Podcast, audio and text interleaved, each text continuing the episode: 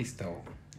¿Qué onda muchachos? ¿Cómo están? Espero que estén muy bien. Hoy estamos grabando otra cápsula con mis queridísimas Meli y Betsy o una mezcla de...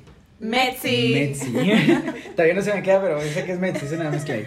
Eh, ya nos tomamos un cafecito, ya grabamos una cápsula anterior.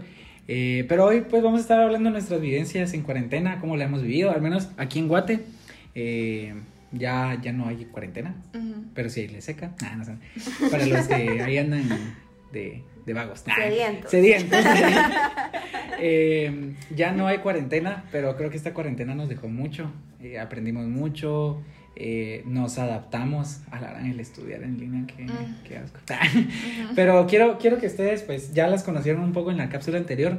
Quiero que cuenten tal vez cómo la han vivido, tal vez algo que sí les marcó mucho y que al día de hoy dicen así como, "Ah, wow. O sea, sí fue algo. Tal vez sus vivencias, más que todo sus vivencias. ¿Quién me tira aquí así como tú o yo? Tiene mucho que decir. Ah, Lara. Bueno, creo que la cuarentena ah, fue procesada así definitivamente demasiado. Demasiado. Me gustó una frase que veía en una imagen que me mandaron que eh, aprendí más o cambié más en esta cuarentena que en toda mi vida. Literal, 2020 sí vino con todo. Ajá, sí, de verdad. Eh, creo que algo que, como para decir qué fue lo que me marcó o, o qué es lo que más aprendí, y una de las cosas que más me marcó es perder, Perder. perder, Uf, ajá. perder. Em, a veces creo que, que creemos que estamos a punto de ganar algo o, o de obtener algo que quizás tanto esperábamos o tanto queríamos. Perder y darme cuenta de que estaba lastimando. O sea, darme cuenta que a veces sin querer o no te estás dando cuenta de que tus palabras o tus acciones están lastimando a alguien más. Entonces, eh, eso fue lo que más me marcó y me ha dolido. Y, y es algo que estoy, eh, bueno, creo que en, en cuanto al dolor, ah, he sido bastante transformada, pero sí es algo que es como mi proyecto de este momento es poder llegar a, a esa restauración, o sea, poder llegar a que todo aquello que se perdió eh, se vuelva a restaurar y, mm, y que no soy perfecta. O sea, creo que llegas a un momento de, sí, porque sos líder, tenés que ser perfecto, porque Uf. si alguien te ve, eh, si los demás te miran en tus redes sociales, que publicas esto, que publicas lo, lo otro, eh, Perdón, para los que nos están escuchando en la cápsula anterior, estuvimos ahí con un lapicero, tal vez se escucha, pero Betsy estaba ahí que que lo, que lo agarraba, que lo soltaba, pero no se queda quieto ese bendito lapicero. Así que, eh, perdón, vamos a retomar eh, de que no sos perfecta. Sí, eh, incluso pues, eh, como te digo, o sea, yo estaba encerrada. Creo que aprendí en esta cuarentena muchas cosas. Y es que nos, a veces nos encerramos en un cubito, en un, en un cajón donde decís, no, no puedo hacer esto, porque tú esperas tanto ese momento que decís, yo quiero que sea así. Pero por estar esperando que sea así, quizás te estás, quizás ese momento ya llegó, pero de otra manera. Entonces, Sí, eh, te estás perdiendo de disfrutar el momento porque tú pensabas que iba a ser tal y como tú querías que fuera. Entonces yo estaba encerrada y era como, no, es que yo cómo voy a hacer esto, ¿va? o sea, ¿cómo yo, Mary, voy a hacer eso? Y llegó un punto en el que me di cuenta de que estaba como eh, perdiendo oportunidades, ¿va? yo lo veía como oportunidades y, y- y platicaba con una de mis amigas y una de ellas es Lupita, creo que me ha enseñado bastante a, a- a disfrutar el momento, ¿sí? Disfrutar el momento, disfrutar la vida y, y yo quizás no la estaba disfrutando porque estaba encasillada en, en, no, no, no, si me ven haciendo esto, yo qué, Ujú. qué van a pensar de mí. Entonces empezaste a me empecé a sentir como, bueno, me pueden tachar de... Pero de, de ahí en adelante, después de eso, de que decidí como, no, me estoy perdiendo de, de De vivir mucho. algo, eh, fue como, no, ya, ya dejar de ser así. Y me porque creo que un día que le dije a Betsy, era como, ya era el momento, Eli. Al Y fin. Al fin te diste cuenta. Y, y, y es eso de la perfección, ¿va? O sea, de... Y, y es que nunca vamos a ser perfectos y eso nosotros lo decimos, o sea, constantemente es Sí, como... se nos olvida. eh, ajá, no somos perfectos, por solo Jesús es perfecto, pero se te olvida y es como querés eh, o, o tratás de, de serlo y si pum, cometes un error es como, madre, se viene todo. todo Adiós. para- ajá. Entonces, pues en ese proceso de, me di cuenta de que a veces eh, también tengo que aprender a decir no. Tengo Sí, que aprender a por decir no. dos. Eh, siempre soy como, sí, sí, sí, Meli, esto sí, sí. Pero el decir no me trajo demasiadas consecuencias.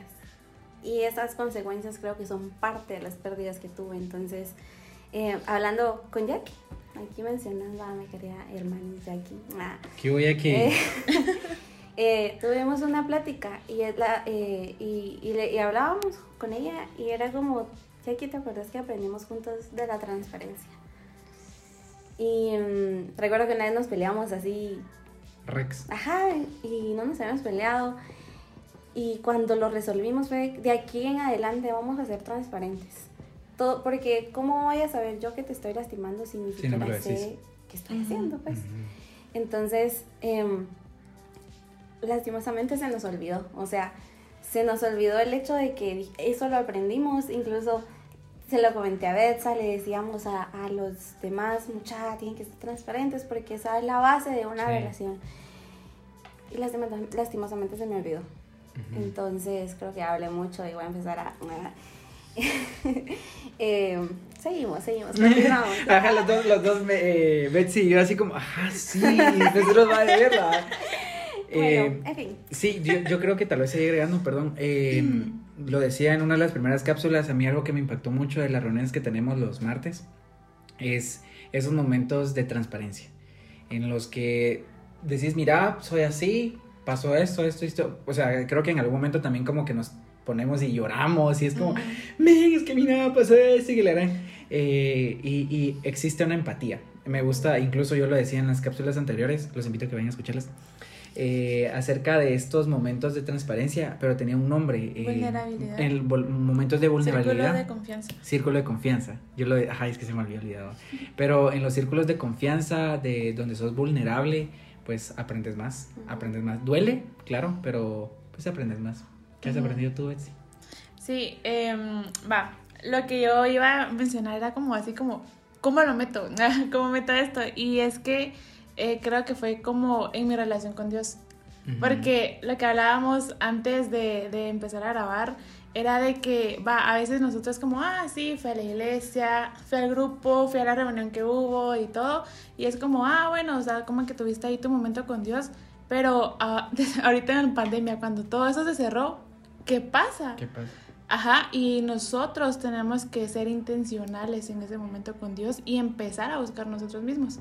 Entonces, y, y Meli decía ¿va? que el hecho de que seamos líderes o cosas así no significa que seamos perfectas. Entonces, aquí es donde relaciono esto y lo vi en una imagen ahí en Facebook que decía que tu, mm, ¿cómo era? Ah, tu posición en la iglesia no definía tu relación con Dios. Porque a veces es como, ah, es que no sé, es líder o es pastor, seguramente piensan que, no sé, te la pasas orando o que tenés una relación así full con Dios y a veces no es así. A veces tal vez una persona que tal vez solo se congregaba los domingos tiene más relación con Dios que alguien que ya está como sirviendo o cosas así. Entonces cuando todo eso vino era como, ah, yo eh, venían las noches y así como, no sé, como que ponía así mi playlist y así para empezar a sentir Que no me la han pasado, por cierto. va, sí, eso no te lo pasé, va. Entonces yo así, pero no sé, o sea, como que solo no podía, no sé, como que había un obstáculo o algo así. Y mm, algo que no tenía antes de cuarentena era tiempo con mi familia. Entonces ahorita como Mm, que Cool. mi papá se mantenía como aquí en la casa, mi mamá la suspendieron del trabajo, entonces yo estaba acá. Y yo como, ah, bueno, o sea, estoy con mi mamá y así, pero ya no estaba con Dios, o sea, como que gané una relación, pero perdí Perdiste otra, otra. ajá, algo así. Entonces esa, esa fue la parte que me costaba. Iba regresando a la playlist, como que la ponía y a veces yo como que cantaba la canción, pero no estaba adorando, o sea, solo estaba cantando. Y por eso me gusta mucho la canción de Nada más, porque dice, lo siento por cantar sin adorar. Ah, la madre. Ajá. sí. Y es como, ala. Me, re- me venía esa canción a la mente y yo, ah, lo siento. O sea, Sí. no sé cómo empezás Sí. a sentirte ahí, empezás a quebrarte. Y eso, eso creo que fue lo que más me marcó. Tra- o sea, todavía como que estoy así, tratando, Tratando, y así, ajá, porque es difícil. Pero creo que eso fue como lo que más me marcó. Sí, yo creo que algo que aprendí muchísimo ahorita en, la, en esta pandemia eh, fue el aprovechamiento del tiempo. Independientemente con mis relaciones, con, relaciones de amistad, no, no crean que tengo así como varias. Ah, eh, en el trabajo, en la universidad, el tiempo es tan valioso que nadie lo puede comprar. Eh, estaban contando una historia, no me acuerdo si fue en el trabajo, de que a una persona le dio COVID y era una persona multimillonaria. No sé si era una anécdota, si realmente pasó, hasta el día de hoy sigo con la duda, pero me dejó marcado. Y era multimillonaria y no pudo comprar oxígeno. Y se murió. Entonces, eh, la, el aprovechamiento del tiempo es en tu vida en general, y lo hablábamos en la cápsula anterior. El hoy es hoy, no sabemos, el mañana es incierto, el pasado pues ya quedó atrás. Entonces, creo que he aprendido mucho acerca del aprovechamiento del tiempo, el estar con mi familia. A veces como que también es duro porque como que no estabas acostumbrado a tener tanto tiempo a tus hermanos y a tus papás y todo eso, son como peleas más constantes, pero se fortalecen esas relaciones. Y, y otra es el adaptarme. El adaptarme en, en, los estudios para mí es, ha sido muy complicado, no sé si para la mayoría que nos escuchan y para ustedes es bien complicado el poder aprender a través de un video y, es chistoso porque nosotros los jóvenes es como, ay, sí, vamos a ver un video para hacer no sé qué cosa y para aquí, ah. pero una clase, estábamos tan acostumbrados a una clase presencial en la que, miren, jóvenes, una pizarra, todos sentados y aprendíamos, pero en un video, ¿por qué se nos hace tan difícil? Entonces, yo creo que ahorita he aprendido a adaptarme, ya, ya, le, ya le estoy agarrando gusto, creo, espero que en algún momento si regresamos a la universidad, pues ya presencial, creo que va a ser otra manera de adaptarnos, pero mm, una y otra es el, aprovechar todo lo que tenemos el día de hoy. Es una oportunidad el, aprender a través de plataformas digitales. Con mi papá hablábamos de que el hecho de que pasara todo esto nos adelantó tecnológicamente 10 años. Empresas que no estaban preparadas para eh, hacer eh, home office y demás, hoy en día lo tuvieron que hacer. O sea, no fue porque, ay, mire, si quiere lo hace. No, si quiere salir, adelante, hágalo. Entonces yo creo que el, poder aprovechar las herramientas que hoy tenemos es indispensable. De hecho, por eso nace Cápsulas, porque pues yo ya me veía con la necesidad de hacer este proyecto desde el año pasado, pero ya llevamos casi cuatro meses. Entonces eh, creo que he aprovechado mucho esta plataforma digital, ya tenemos mucho contenido, eh, ya solo falta subirlo, pero creo, bueno, quisiera que ustedes me cuenten alguna experiencia difícil que les haya pasado en cuarentena.